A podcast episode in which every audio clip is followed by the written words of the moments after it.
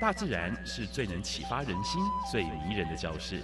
透过鸟语、虫鸣，顺着山峰、水流，教给我们自然万物的盎然趣味与生命智慧。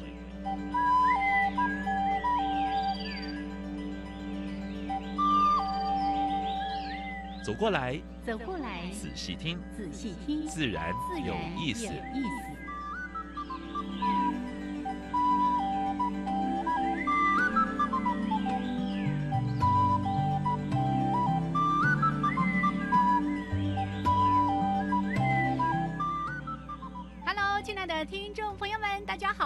收听教育电台，自然有意思，我想平视。我是燕子豪袁老师。哎哦，很有精神，很有精神，不错。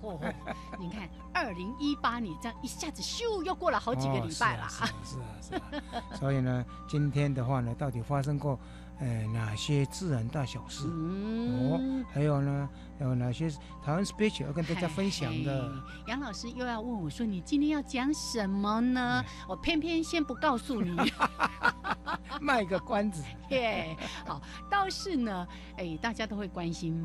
最近发生一些什么样的环境啊、农业啦、生态保育的新闻？杨老师待会儿会跟大家一一的来说明。OK，那就先加入第一个小单元。自然大小事，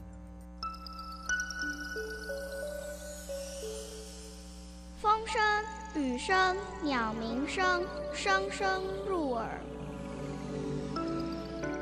大事、小事、自然是，事事关心大小事。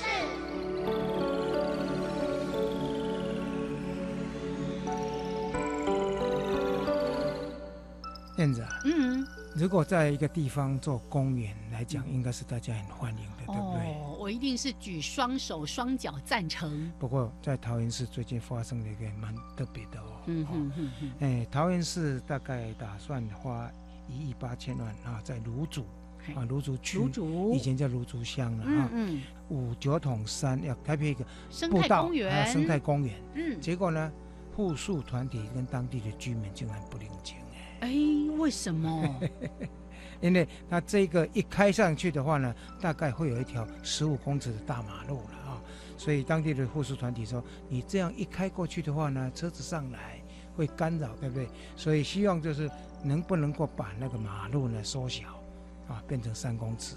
啊，所以，呃，台湾市政府现在也在评估了啊，因为他才要做上网招标的程序，就当地的居民还有护士团体都提出反对了啊，所以我们是希望说，台湾市政府在做这个本来是一个很好的事情啊，但是呢，应该跟当地居民做好好的沟通啊，就是说希望能够不要砍太多的树，然后呢，那个生态步道也能够做出来是。啊，那包括无障碍设施也都能够做，让当地的居民嗯也能够在当地运动、当地散步，然后欣赏一些大自然的美景。啊。因为常常就是说我们会花太多的工程费，反而把当地的自然破坏掉了。嗯真的。对。其实我相信这些反对的团体一定也担心说，因为你要在那里盖一个什么样的公园，那个道路的开辟，你看我们说过多少次那个路沙的问题啦，你一旦那个栖地破碎化，对于很多栖息在当地的生物来说，就是一个很大的危所以我是险了认为。说无障碍步道这是嗯。蛮好的 idea 哈、啊，不用太大啦，对不对？然后尽量让人走上去，是不要那个车子咻咻又开上去。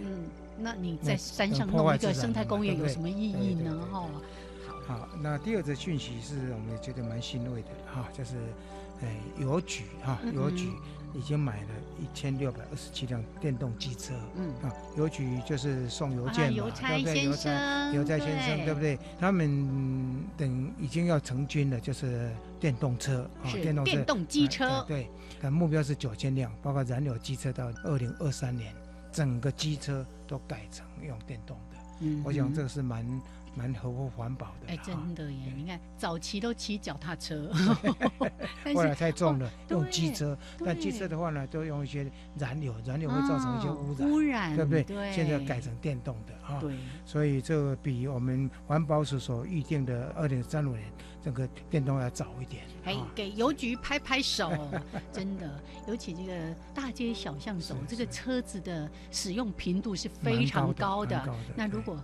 将近九千辆全部都换成这个电动机车，对。对环境也是一个好的贡献。二零二三年啊，达成这个目标。耶啊好，还有我们知道到关田，我们嗯会想到水质，想到啊菱角，对不对？哦，这顾我讲的菱角啊呢？那菱角所制造的垃圾其实还蛮多的，啊，菱角壳啊，是啊，对不？对？在市场你会买到那现在剥完壳的嗯那些壳到哪里去？啊，变垃圾了，对不对？啊他们现在想到一个方法，因为菱角，你看你在煮菱角会会有那个黑黑的颜色呃对黑褐色的，对不对？是是，那个是很好的自然染料哎。哎哎，他们现在跟民间的这种工坊嗯合作，就是说你收多少，我来熬汁，嗯，嗯。然后把它做成那个天然的染剂。啊嗯。哦但是这个壳呢，你我再还给你，嗯。然后你可以经过碳化，碳化处理的话，可以做蛮多的事情，包括吸附剂啦，哈、啊。或者说甚至添加在酸性土壤里面啦，哎，可以对不对？综合平衡一下对对对对哦对对。所以我是觉得说蛮不错的哦。它今年就回收了将近五成，关田加工所哦、嗯嗯五成的话就有三百公吨呢，量是蛮大的哎，所以它把它碳化变成有机的东西，我是觉得蛮不错的哎，。这样很棒哎，不是一直在说循环经循环经济吗而且每一个部分都把它用到彻底。哦对对对对，记得上次我们在谈到那个厨余啊、剩食的问题，那国外有一个流行的用语叫做“从鼻子吃到尾巴 ”，然后杨老师说：“哦，那安呢？好，那个意思其实就是都不要浪费，能用的尽量用，最后才是到回收还是对处理的这个步骤。我们给关田区公所拍拍手。对啊，啊大家努力吃菱角呢，奇怪为什么我都没有吃到菱角呢？PM 哈二点五倒是变成大家所瞩目的，嗯，但是呢，PM ten 就是比二点六要稍微大大一一点。对，现在呢，云林以南大概全面恶化，所以环团我们说上次最蛮蛮重视台湾空气品质的一个团体，嗯台湾健康空气联盟指出，是。从云林以南几乎哈几乎都沦陷，而且南部肺癌率高于北部五成以上。嗯，所以这个嗯部分我是觉得各个地方政府还要包括环保署要正视这个问题。对这种空气污染，你不能不呼吸。是是是，所以这个问题真的拜托拜托，赶快努力，从地方政府一直到环保署嗯嗯啊，大家都要努力啊。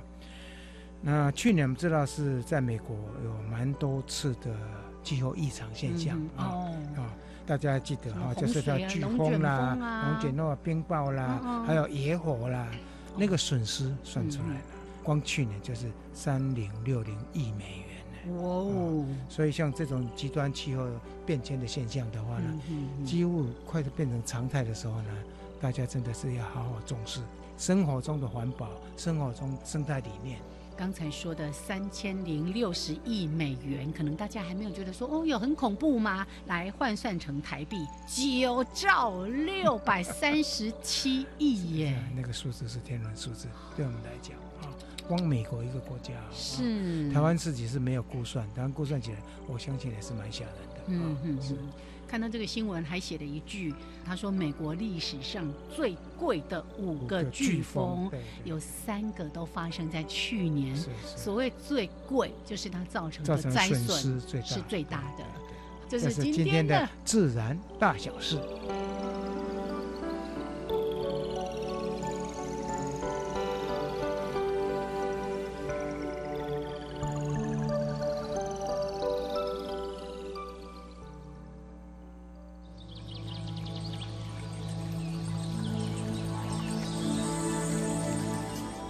地方找不到，别的地方看不到，别的地方听不到。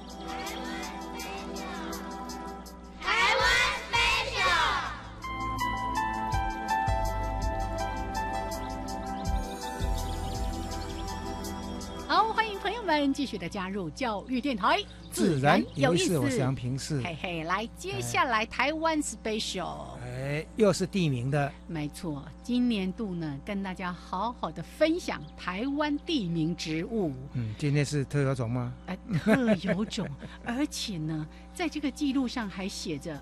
濒临绝种的台湾特稀有水生植物。哦，水生植物，因为只要一个地方被糖被破坏掉，或者是说水污染，那些植物恐怕就消失掉了。不过我在讲的时候，杨老师说，哦，现在应该有好一点，因为蛮多地方都在栽种。对对对，嗯，是哪一种植物呢？大安水蓑衣。是这个，现在是蛮常见的。对。啊，就是对在公园里面是算蛮常见，但是在原产地的话呢，大概 拉警报，拉警报。我刚在一开始还在跟杨老师开玩笑说，哎，这个大安应该不是大安森林公园，大安里面就有了，大安森林公园现在也种了。对，我们的生态池，对，那里就有大安水梭它现在跟萤火虫。住在一起哦，他们是好朋友，对不对？对，其实大安水梭衣哦，你如果没有开花，就看起来没有没有太特别，像杂草一样啊。好多的植物就是看起来就是像杂草。开花的时候蛮漂亮的哦，开紫色花，对不对？浪漫的紫色。不过花朵不大，就这样小小小小的。它花期还蛮长的。嗯嗯是是。对，所以呢，在大安森林公园的确有大安水蓑衣，不过它原产地是在以前的大安乡，台台中县的大安乡，现在叫大安区。嘿嘿，哎，大安区，台北也有大安区。好，在当时呢是在台中县的大安乡温寮这个地方，还有呢在清水啊，清水的高美湿地。高美湿地是一个超棒的地方，蛮不错，大家有机会再走一走。是的，好。那虽然呢，常常讲到说啊，这地名植物都说啊，看起来就是一般的杂草，但是每一种植物都有它可贵，而且在整个生态系上面。应有的一些位置，对你是不是把它描述一下？啊？啊，描述一下哈，它呢叶片是对生，我们知道说有互生跟对生嘛，对生就是两片叶子哈，刚刚好对在一起，对，那个叶片的感觉有点像纸质，哦，那披针形，披针形要怎么解释呢？尖尖的，啊，尖尖的，长长的，有点像那个相思树的那个叶子，那个叶形，好，那。刚才说到它的花，它的花其实就短短的，它没有柄哈，就长在那个鸽子窝 叶子的鸽子窝那个地方。好，花呢是淡紫色的哈，花期是在每年的十月到隔年的二月，哎，所以现在是开花季节耶。所以最近那个在大安的职工他们泼在网上。哦，所以呢，刚刚好呢。是是。大安森林公园就有大安水蓑衣，而且现在呢正是开花的季节，大家去看看，哎，那个粉紫粉紫的小小一朵，就在那个水边的地方。嗯，它长在水边的时候呢，它底下的一些像包括鱼啦，包括蛙啦什么之类，就可以受到它的庇荫。是的。大安水收益啊，虽然它现在像濒危了，可是呢，在蛮多公园都有，大家有机会可以去欣赏一下。来，这是今天的台湾 special。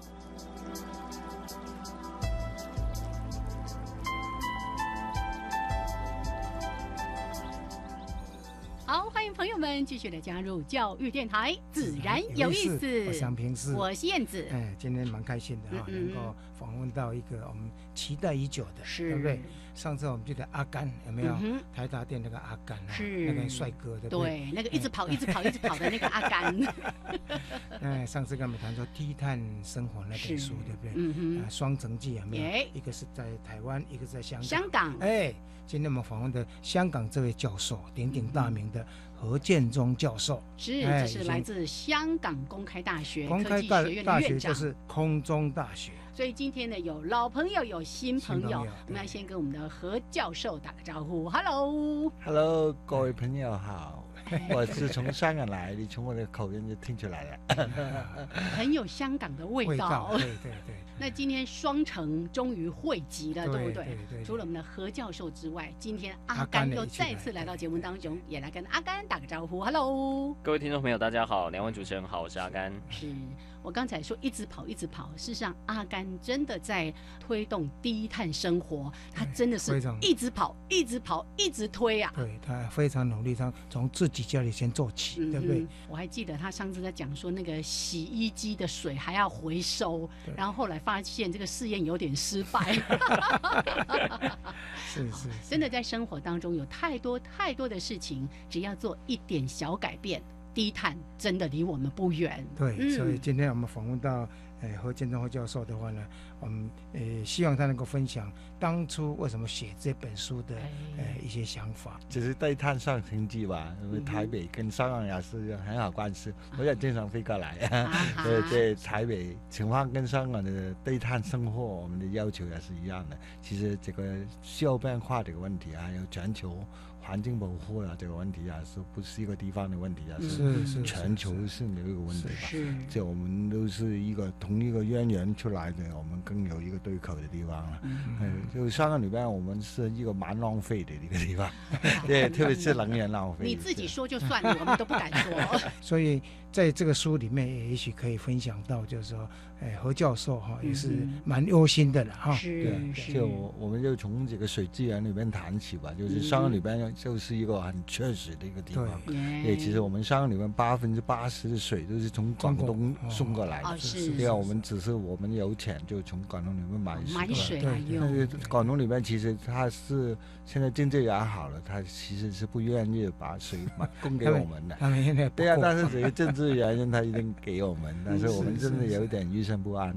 很多时候我都东江里边就是哪条江就是供水给香港的，是是有沿途里边有很多地方都很缺水的，但是他们说优先给我们香港，嗯所以我们香港就不应该浪费。但是很多人都不知道，然后就开一个水喉啊，哎开出来已经浪费很多水，嗯也不知道。对，对这个方面我，我看台湾应该也有这方面问题吧？对因为太便利了哦。对呀、有时候偶尔我们会在像像国家地理频道啦，或者是 Discovery 的频道，然后看到说，呃，他们在报道，像在非洲很多的地区，很多的小孩没办法上学的原因，竟然是因为他每天要走好几个小时去取水，真的啊、然后再走回来。是是哦，每次看到这个画面，我就把小孩子叫过来说：“赶快看一下，嗯这个多幸福！你看多水幸福啊！龙头一转开就这个。”真的也很有经验哦，就去过埃塞俄比亚这个地方，嗯哦，这个地方他每天早上都看着一大群人连成机队在沙漠上里边走，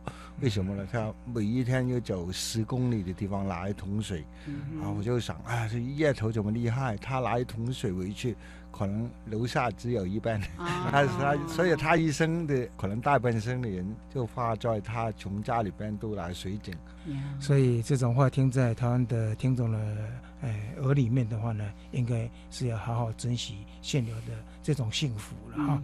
好对，刚才在谈说像梅雨季节啊，那个水库满了，嗯。我们就很轻易把水就放掉了 啊。真的，对呀、这很难想象，这在缺水国家都很难想象，嗯所以也难怪说我们因为没有做很好规划，台湾你你看四面都是海，而且每年有固定的雨水这样降落下来，但是台湾是缺水国家。是。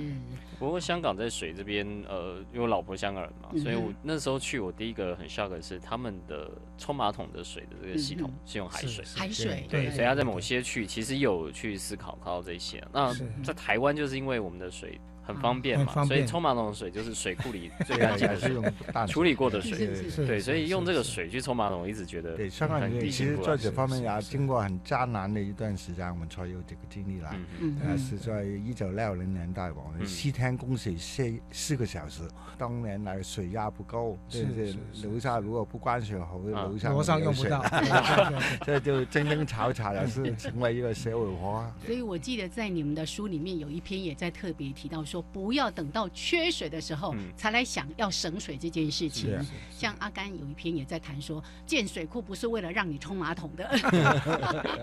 对，可是人好像都是要一定要受到这种这种冲击，真的有无水可用的时候才会去做对，这个事。但总总有一些健康跟这个用水环保这方面的矛盾。最重要就是我们要思考有一个爱心在里边。啊，有爱心的时候，我用水的时候，我们就付出真心用用。嗯嗯，是，对，每一滴都是很应该珍惜的。嗯哼，在我们细部的谈，从可能食衣住行各个层面，在生活里面，我们都可以做低碳生活。之前，刚才我们院长有特别提到说，他常常来台湾，而且呢，跟我们的一些低碳生活啦、环保团体其实接触也蛮多的哈、那个，您可以跟我们分享一下，在您的观察，台湾跟香港，我们在低碳生活这件事情上面，整体而言，有没有各自的一些优缺点？对我看，就台湾来说，他们就是一个国家吧，就是大家对这个地方有一个归属感。我们香港就是传统来说就是移民的地方，大家都对这个地方看成一个赚钱的地方，赚够了我们就离开，就那样子嘛。嗯所以我们对香港的资源都不珍惜，对，所以台湾这方面的野生是我们香港人舍不得的。但是在香港来说，我们就比较国际性吧，嗯就所以很多外国的一些新的科技啊、新的资源啊，对引进来就比较方便。比方说，嗯我们香港现在也面临这个海水发淡这个。呃希望把海水把它化成为一个淡水，这个嗯不单纯对香港有用，对整个中国、对台湾都是有用的。所以你们的海水淡化技术现在算是不错了。现在对啊，对，上海是一个比较现真，对这方面有比较深刻研究的一个地方。嗯在用水方面，差不多几 percent 是用海水淡化的。现在来说，我们就要求，现在还在一个嗯，刚刚开始这个阶好，段嘛。对，我们希望在二零三零年左右吧，我希望上有百分之十到百分之十五左右嗯。是因可以用为台湾的海水离岛工业对现在也是想要发展这一块，嗯。像我们的澎湖在最近几年一直在发展观光，还有我们的蓝屿、我们的绿岛啊嗯几个离岛啊，大概会朝向这方面去做努力的啊。嗯。不过这一方面的话，在我们感觉上是贵的，对啊对，最最重要，大家就对这个 东西有一个珍惜，看成为贵的一个东西，然后我们就珍惜它。特别是香港人这么现实，我们看钱看得很重要嘛，这样水费是很贵的。是是，刚才提到这个部分哦，让我想起之前呢，我曾经访过一个天文学家，他也在提到说，人类千万不要有那种叫做一次性地球的概念。其实放在每一个地方的人都是一样的，千万不要想说我只是来这里赚钱，嗯然后我移民，然后怎样我就可以拍拍屁屁股走人这是不可能，因为走到哪里你都要面临同样的问题。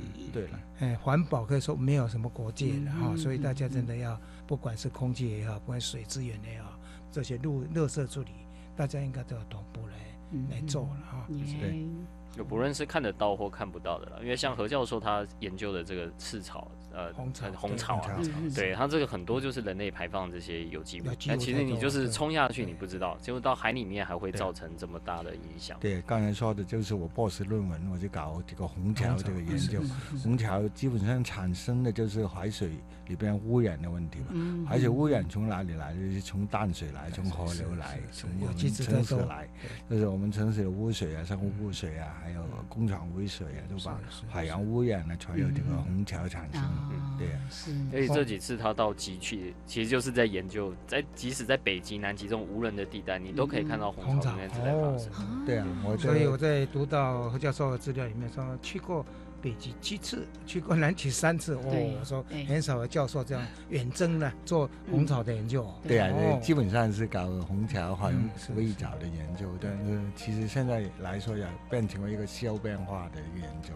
嗯因为很多呃虹桥赤潮的问题不单纯是呃一个环境污染的问题，还是一个气候变化的问题。候变迁的。嗯对，其实南极、北极应该是没有虹桥、没有污染的。嗯那为什么现在有了？就是因为我们海洋学里边来说，我们海洋洋流的方向都改了，因为气候变化，还有这个声音这个现在声音哦，现象。对把把这个虹桥就加的盆都多了。嗯嗯，对，还有就是一个问题，就是我们现在旅游的人又多了，又把一些虹桥的品种都带到南极、北极去，啊，要发生这个问题就，是，那个不光是污染，还有包括 toxin 的问题，啊对，那是对对海生物对，都有害的。对，所以我们今天虽然在谈的是每一个人在生活当中都可以去做到一些低碳生活，可是当这个力量连接起来的时候，它可以去对应我们在谈的全球暖化的这个问题。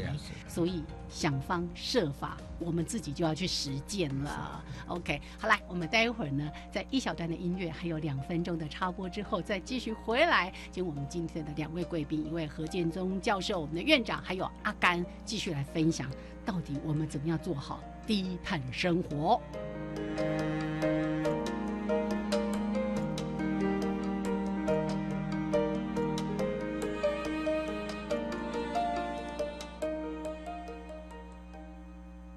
住得好，住得起，住得到。政府积极推动社会住宅，八年二十万户逐步达成中。哎，老公，你看社会住宅盖得好漂亮哦，就在我们隔壁耶。对啊，还有便利的公共设施，像是幼儿园、长照中心，让我们出外打拼好放心。嗯，而且租金更便宜。等推出的时候，我们赶快去申请吧。是，老婆。社会住宅助我们一臂之力的好宅。以上广告由内政部营建署提供。老师，政府说要推新南向，我们在学校有没有机会学新南向国家的语言啊？有哦，在一零八课纲里面，我们有新增七国新著名语言可以选择，从小就可以加入新南向政策哦。嗯，那我要怎么知道相关的资讯呢？教育部课程协作中心在每个月十号都会发行电子报，传递新课纲相关资讯，所以如果想知道内容的话，可以赶快去订阅。上网请搜寻教育部课程协作电子报。在台湾社会，有人穷的只剩下钱，有人却连下一餐都没有着落。一文钱，必死英雄汉，人生极难莫过于此。我是你们的老朋友孙悦，请抛下你的救命索，拉上他们一把。你的及时帮助是他们一生的感谢，请捐款支持一九一九爱走动奇难家庭救助计划。一九一九，要救要救。Jawai-jawai, amapolat, jagung kemashikatsidas, di Chakuravu, Gulele。大家好，我是来自台东的胡代明，这里是教育电台。那罗哇那咿呀那呀哦哎呀，那是你呀鲁玛的呀恩哦，朋友们就爱教育电台。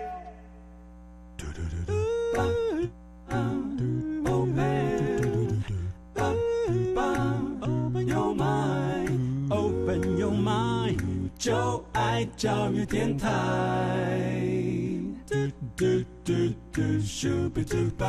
好，欢迎朋友们继续来加入教育电台，自然有意思。我是杨平是，我是燕子。我们现在所访问的是香港公开大学的科技学院院长何建中何教授。嗯，好。还有我们台达电子文教基金会的副执行长阿甘。各位听众大家好，张阳简先生。好，那今天真的很开心哦，我们一起来双城记一下，看看彼此怎么样学习合作，做好低碳生活。嗯、看落实在生活之中了。也刚才我们的话题是绕在南北极嘛，嗯、南北极吗？对呀、啊，嗯、南北极的部分，既然他去了那么多次，应该再跟我们分享更深入一点。我想这个是听众蛮讲、蛮感兴趣的，好不好？对啊，对，南极北极我去过很多回了，就全身都搞科研，就搞这个虹桥啊、嗯、气桥的研究，哇哇哇哇，我就发现。呃，人类对哪方面的影响太大了？就是南极、北极那个冰川上面也发现我们这人类带来的电池啊，遗留下来，对啊，遗留下来的这垃圾啊，在冰川哎呀，真的，呃，令我最深刻印印象的就是，就我已经好几年没去了，七年没去了。哦、我刚杀鸡的时候一看那冰山，发现从前不是有三条冰川嘛？为什么现在只有两条？哦、我真的不敢相信自己，我就问我的朋友，问我的儿子，我儿子也跟我一块去，嗯、啊，他也去过南极五位了，哦、他也搞科研的啊。对，我们又不敢相信，就问我们这个方面的冰川的学家，他们对这方面有一个比较长期的一个观察这里边嘛。他说真的，二十多年来，冰川已经往后后退了，后退对，嗯。后退了六十公尺这么多，嗯。啊，真的二十年、二十多年的时间后退这么长的六十公尺，嗯哼，我想也不光是南极、北极的哈，你只要到像我在最近几年到瑞士。嗯到挪威去看那个向导，就说：“哎，原来冰川是在什么地方？嗯。现在哇，就是越来越短。对啊，这个很明显的，就会很明显看见哈，在这个冰川后退的情况就越来越应该找川普好好去看一下哈。他一直不相信。啊，他不是不上升，只是不愿意上升。我记得我们前两个礼拜好像在《自然大小事》还提到说，到哪一年呢？可能那个冬季奥运哈，就很多现在要办不用办了呃不用办了二零五零年就对对对十九个地地点了哈，大概一半以上的那个温度都不够。是，就就人人工的环环境下面才会搞 以后没有雪可以滑，我们只能滑草。对啊，或者直接从山顶上滚下来比较快。对，一整年都可以冬季奥运。对，所以从我们刚才院长这么多次到北极、南极去做科研，真的是亲眼目睹，我相信那个。冲击是更大的，对我们顶多就是在啊电视画面上，然后看到那个冰川，然后那个裂解，哇，好大好大的声音。可是一定没有像你亲眼看到说哦，那个冰川的退却，甚至从三条变两条等等的，哇！所以这几年我这个工作也不单纯是搞科研了，嗯我也带一些年轻人过去，特别是对他们有一个。第一手的经验，他们亲眼看到，就不会再像其他人的胡言乱语了。还有就是，他们真的每一个人去看过哪个地方，有一个亲身的体现的时候，他回来的时候，他爱地球的心就爱的多了。还有就是，我们就科研啊，希望有个传承的一个问题啊，希望培养一些新的科学家过来，对南极、北极科研更加难。这一方面倒是我们台湾比较比较少。对，我们上次还记得访问过一个，哎，哎，对，张师大的一个教授啊，他到过南极嘛，哈。是。在这一块，我是觉得台湾的 NGO 了哈，或者学校应该也要注意这一块哈，哎，参与等于参与国际合作这些研究。所以这样的一些经验，希望说提醒大家真的来正视这个问题。看起来情势已经相当严峻了哈，我们就要赶快回来想一想，到底我们能够做一些什么？从生活中，我们怎么样来做低碳的生活？嗯嗯嗯。像刚才呢，就一开始我们就在提到说，哎，香港用水啦，甚至是用海水冲马桶啊等等的，在我们何教授他的一篇文章里面，他就提到说，一点一滴都是水足迹，而且他第。一句话就说到了环保意识，其中最重要的概念就是节约用水。为什么用水这件事情，在何教授您看来会是这么样的重要的？对，水这个东西是很奇怪的，嗯、其实它是世界上里边最重要的一个东西，因为我们身体里面百分之七十以上是水分嘛，哦、生命的起源呐。对，可以不吃，但是不能不喝。地球里边有水的地方就有生命。刚才这句话，如果你到沙漠地区了，你就会感受更深。而且在这一块，我们看到呃，在气候变迁的影响，我一直觉得真的会造成这种，比如是地域系的纷争啊等等的，大概水一定占第一位。那接下来就是粮食，我觉得这个真的是息息相关。呃，最近啊，大家开始会去分析，比如像是叙利亚的这个内战问题，在那之前，他们曾经有五年的这个大旱，对，或者是我们在看更长久，比如有些呃，不论是帝国版图的变化，其实也都跟水的这个分配是有关系，真的，对，所以这真的已经是一个我觉得其实人类的文明就跟水有关系，基本上也是一个追水的一个文化。所以好多年前呢，这个联合国其实提醒这样的一个问题，就是未来很可能有一个叫做水资源的战争。嗯还有一个是粮食的战争，所以刚才提到说，因为水这个问题是太容易被大家轻忽了。像台湾那个水啊，两个月可能就是几百块，就是大啊，觉得好像它是免费的那个感觉，又是源源不尽的。可是事实上，这个问题是非常非常的迫切，需要去了解，而且是要有阴影的。对啊，我我们都有一个错误的感觉，就是水从天上来，哎哎哎，他们应该收费嘛，对不对？但是其实。实供水也是蛮蛮昂昂贵的一个事情，大家也不知道。其实政府里面对这方面要补贴很多。嗯。啊对，对了对但它不是没有费用的，只是我们不知道。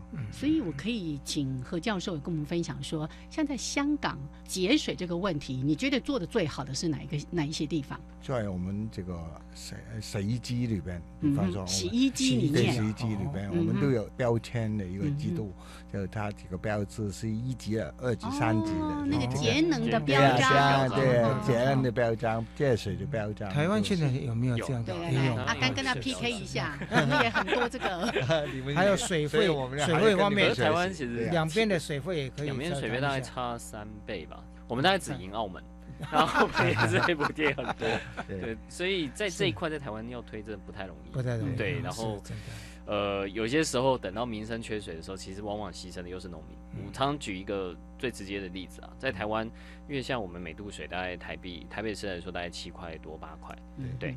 实际上缺水的时候，像这些电子大厂，因为嗯它一缺水，它没办法没办法嗯工作。运作。对嗯，那通常都会来翡翠水库来买水，因为翡翠水库这边水通常是说南部已经缺水，这边还有。备用。它那个一度大概是卖二十多块，哦。对，可是大家会愿意买所以，这个才是它真实的一个成本。你是想想看，这中间有多少对啊这就是我们叫所以这环境是成本。对。很多我们要讲出来的话了。对 所以，虽然水听起来这么样的容易取得，可是真的要好好的注意到，说我们都在无意当中做的太多的浪费了。好，那刚才既然已经提到说。呃，说到水，说到粮食，在何教授的文章里面，其实你也在特别提到说，这个畜牧业造成的这种排碳的问题，其实相当的严重。排碳这个问题就是跟我们珍惜资源是很有关系吧。嗯哼也其实每一个资源我们做出来，其实都花费很大量的能源，最终就变成为一个碳足迹，就变成为我们在大气里边影影响气候一个很重要的一个因素在里边。嗯所以说多多种植树林啊，多利用海洋养殖啊，这方面我们对真实地球的资源还有减碳节能这方面还是蛮有用处的。但是我们现在我们在南极海里边也有一个比较新的一个科研，也是比较利用南极海里边我们养殖我们这个海洋浮游植物，就是呢气球类的生物，也就叫海洋下边五十米的地方，我们就造成一个把二氧化碳过量的都把它吸收，因为浮游植物它可以行这个光合作用对。嗯。光合作用就可以把这个这个过性的二氧化碳把它吸收过来。这个方法就应该，因为最终这个浮游植物就成为浮游动物，成为南极沙的粮食。嗯食物链进到对啊，进到我们嗯系列里边是一个最自然的一个维修的一个方法。是。我有听到何教授在谈到说，像我们在陆地上的这些畜牧业，真的是它造成的这种碳排放是非常非常的大的哦。你有特别提到说，多多利用海产的养殖，所以如果运用养殖的话，对。是可以解决，或者说可以替代一些陆地上的这些畜牧业等等的事。其实从环境学角度看，就是大部分的污染都是在沿岸的地方，都是在内湾区的地方，所以那些污染物就居住在哪个地方。但是利用那些污染的东西，我们如果遵循那个水产养殖的食材，一方面可以增加我们经济的一个收益，另外一方面也可以把一一定数量的污染物把它去掉，也是一个很天然、很自然、可持续发展的一个一个东西。所以现在海洋学者一直一再在推崇说，不要过于嘛哈就尽量就是利用养殖的发展养殖业，养殖鱼是比较比较环保的了。像我们之前也谈过那个海鲜指南，有没有？是是是。他也一再的提醒大家，尽量吃那个中小型的鱼类，然后呢，要多吃养殖的鱼类，少吃野生的鱼类，哈、这样子的话，慢慢改变。地球还是有希望的嘛 对啊啊！地球如果没希望，人类也完全没希望。对，所以所以 污染啊、环境有问题也是人我们产生的，最终的解决也是利用我们自己的智慧、我们的智能，会好好管理这个地球。呀，对，好，其实有太多的话题可以聊哦。我们待会儿呢，在一小段音乐之后，再继续回来，请我们的何教授还有阿甘再来说一说，除了吃、食衣住行、娱乐，好多的问题，我们都需要了解，而且要去实践它。好了，待会儿呢，我们再回来继续聊。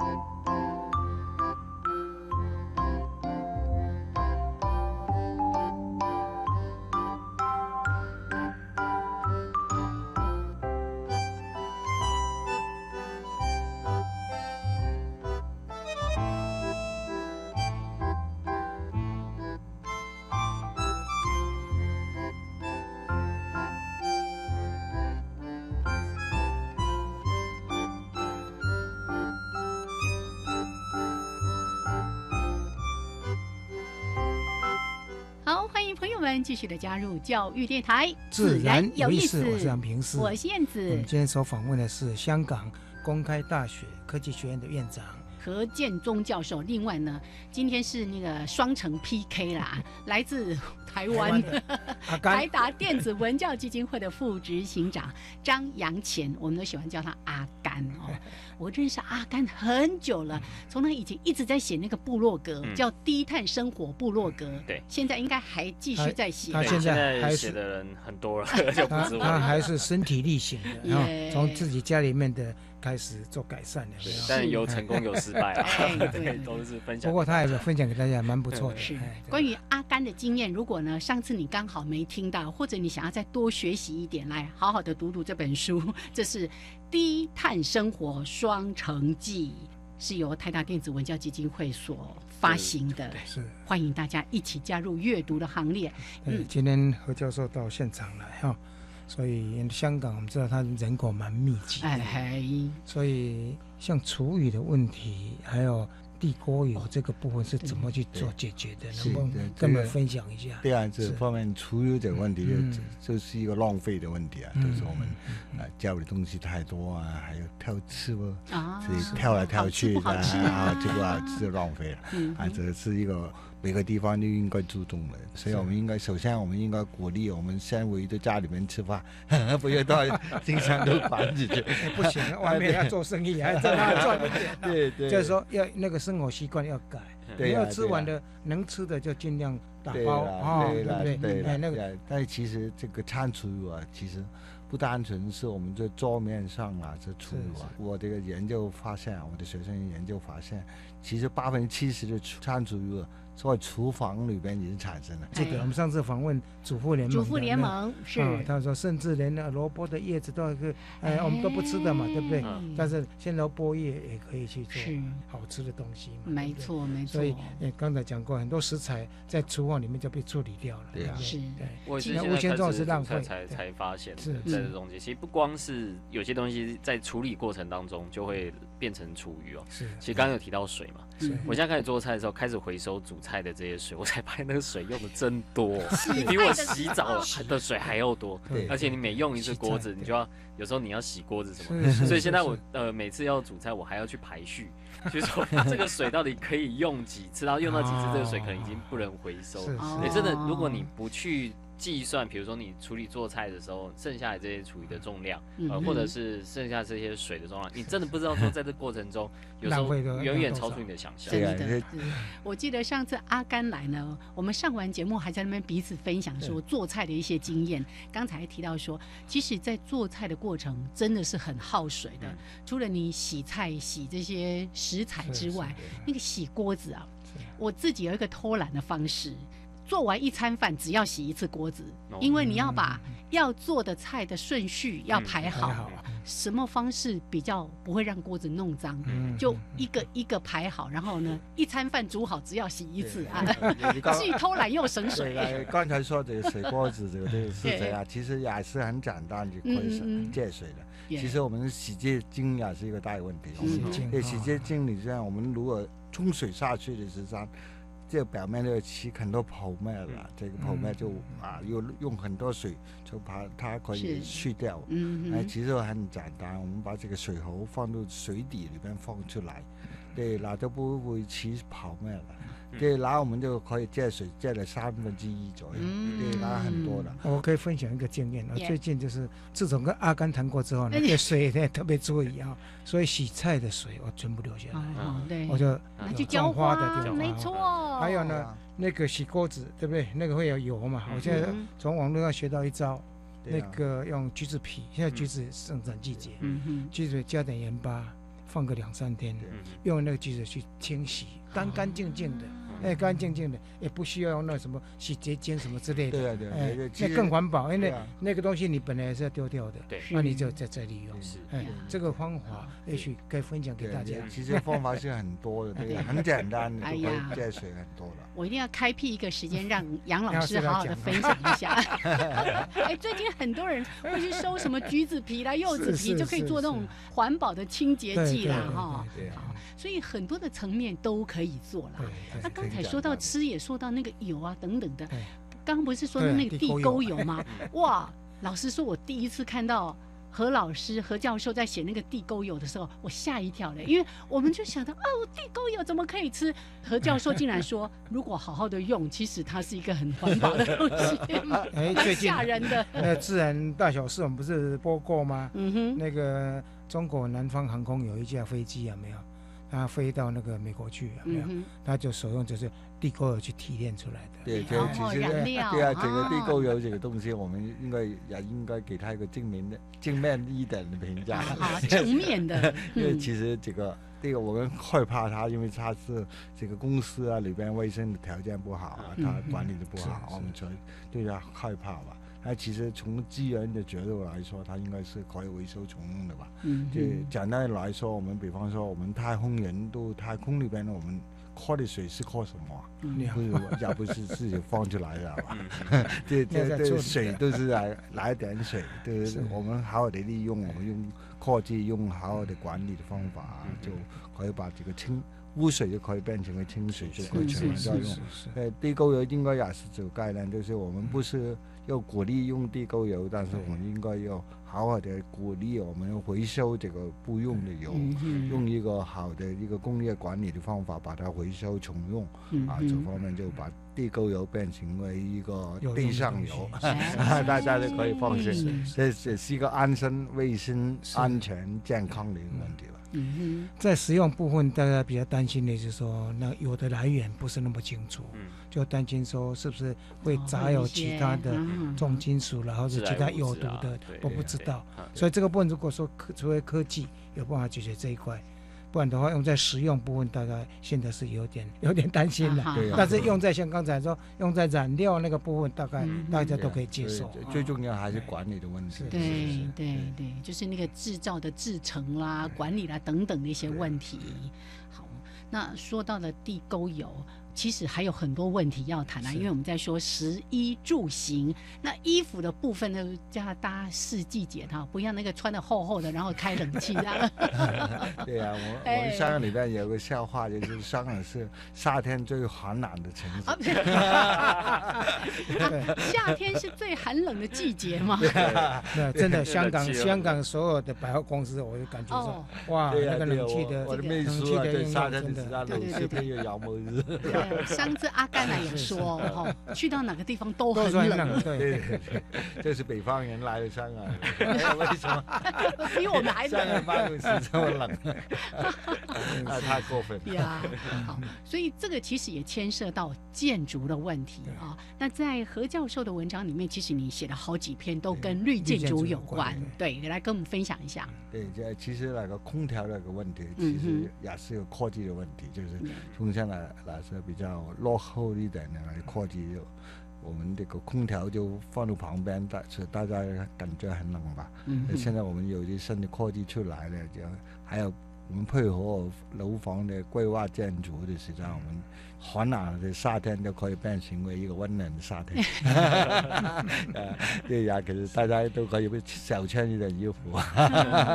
呃，所以就也是一个跟那个绿色建筑这这个问题是很有关系。就是现在我们都有一个新的一个评分的一个制度，它就可以改善。是，那这个也牵扯到所谓通风了哈。那我们知道那个台达电是国内很有名的绿建筑的模范给我第一名。阿甘，你可以分享一点经验。刚教授提的当然是新建建筑，可是是在台湾我们碰到一个问题，就是老旧建筑其实非常的多嘛，百分之九十七的这些旧建筑，所以从这些旧建筑哦，今年其实政府他提了一笔经费，就是大概会鼓励大家去换空调的这些冷气机啊。可是，在做这个呃，只是做机构啊，就是设备的这些更换啊。其实同步的，如果它能够在呃建筑物里面对嗯同步做一些改善，这些改善不一定是说要整个敲掉重建，对。对，我想这个是蛮重要。那嗯。甚至它是可以跟一些呃，比如说我们现在有在推一些外墙的这些嗯呃修缮啊，嗯。呃，甚至未来可能有一些真的很老旧在都跟它可以把这些概念放进去的话，理论上应该是更具这方面的一个讨论。但在台湾，就这方面其实是归两个不同的单位在管啊，一个是内政部，一个是经济部的能源局。对，一个建。就我所知，目前这两边都还在想着怎么去就是协调出来。对，所以这个会有点难度啦，因为大家都知道，你推一个建筑的节能法。这个是有必要的，包括最近在反空污，其实民间团体也有提出这样的倡议。那我们看到有些城市也都开始在做这方面的，对，只是因为这个技术哦，其实市场上都已经存在，然后去做这些改变，做这些顾问。对，在香港其实也有很多这个方面，对啊，这种 Sco 的其实已经不少，只是说你有没有一个商业的契机，然后一个明确的主管机关呃出来，让他这个游戏规则。呃，更明确，要不然现在啊，真的能赚钱的，其实只有换空调了，在台湾啊，以我们这个地方，因为空调你可以换主机嘛，它可以从那边有一些 profit。可是你说真的要做到节能，呃，比较难一点，对对对，大概就是空调。然后最近几年开始有在做 LED，哦，ESCO 大概就是着重在这两方面。这好像太多个部会管也 不好哦，对，应该是要整合出来啊，是，那有一个一个单位来来来。来来主管这个部分。对，就我所知，像行政院的那个能源办有在做这方面的协调了，对，但协调很久了，还没有交出来，对。但协调很久了，这句话 很严重哦。对，所以其实阿甘刚才这这段话，我相信大家可以体会到，说并不是只是最后端说哦，我去换，当然是你可以啊，刚好冰箱要换，我就换那个节能标章的；我洗衣机要换，换这个节水啦等等的。除了最后端的这个产品，哦，这个是最容易推的。可是其实还有更多，其实就是系统端啊。对对啊，你一个冰箱放在一个冷气。开始就会吹到的地方。那冰箱发的热能就把你的冷气就抵消掉了，对啊。如果你一开始设计冰箱就是放在一个可能不需要空调的地方，哦，那或是影印机啊、咖啡机这种，你自然把热源提高，你的冷房效率就会提高了。对，这其实也只是很简单的一个 mindset，但呃，如果一开始业主啊就是改正，反正没有去做要求的话，大家就觉得那就换一个冰箱嘛，他也不会做任何的改变。对对，因为最快、最容易、最直接。对，但是事实上还有更多细部的，尤其刚才说的。这个系统化的一些问题，好，所以有太多太多想说，我们来不及说的，都请大家 慢慢来读读这本书，因为真的，你每一翻你就发，哎。这个我到底做了没有？或者是你就会发现说，其实真的没那么难。像阿甘之前在提的很多生活的各个层面，或者刚刚说的，其实很多的技术现在都有了，只是我们有没有办法把它真的就是市场的机制，让大家更了解，可以去好好的做的。嗯，这本书有一个蛮大的特色，字体很大。文字不文字不多，不太多，所以呢，其实也蛮也蛮适合，就是那个阿公阿妈哈，就是哎来阅读，然后带带自己的那个小孙女呢、小儿子了、啊小小孙子了，一起来做环保。是是，环保就是公众参与吧，就是每一个人都有参加，每个人做一个小的事情。我们先想一想，我们对环境有什么贡献？是是，对环境有什么破坏？想一想，可能现在美好的多。生活中落实环保、落实生态保育的理念，那是也是我们这个节目主要的目标了哈。然后每个人都要检讨一下，你有没有办法功过相抵这样子？你做的贡献跟你所制造的各种的污染，其实我们经常在说，只要人一活动哦，那个污染是难免的，就像。呃，教授里面有一篇文章也在提到说，没有那种真的叫做零污染的事情，没有，没有对，一定有的，只是我们尽量少制造一些，然后再想办法可以功过相抵一下。对对 环境保护重新做起，对，尽先改变自己的心态，这个是重要。对，要说我愿意做，而且我做得到，对不对？好，好。非常的谢谢我们的何建宗教授，谢谢阿甘，谢谢大姐，谢谢，希望将来有机会再飞过来。好，谢谢两位，谢谢，谢谢，谢谢，啊，谢谢大家，我们下礼拜见喽，拜拜，拜拜，拜拜。